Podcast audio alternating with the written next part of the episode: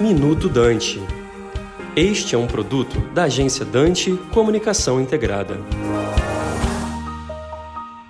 Muito tem se falado no Brasil sobre a importância de uma educação antirracista. Porém, o enfoque ainda recai muito mais na educação escolar.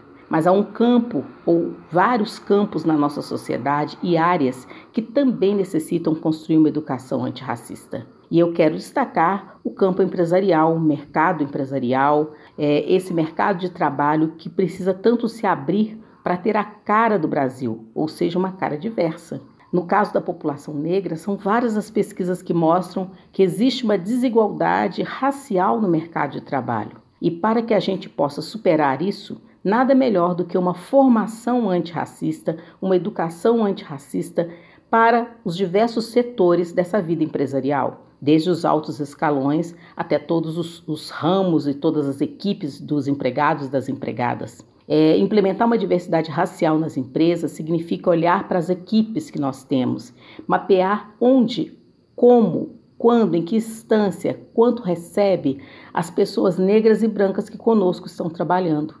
E ao perceber a desigualdade racial e o racismo, construir práticas de superação desse fenômeno perverso dentro das nossas empresas, entendendo que todos nós, brasileiros e brasileiras, temos uma parcela de responsabilidade de construir de fato uma sociedade cidadã.